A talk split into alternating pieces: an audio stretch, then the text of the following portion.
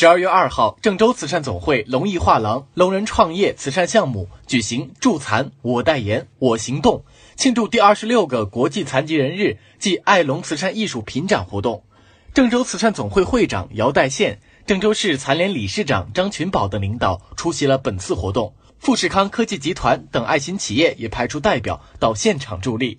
龙艺画廊聋人创业慈善项目实施几年来，规模不断扩大。知名度、影响力连年提升，在画廊工作学习的聋人学员人数也快速增长。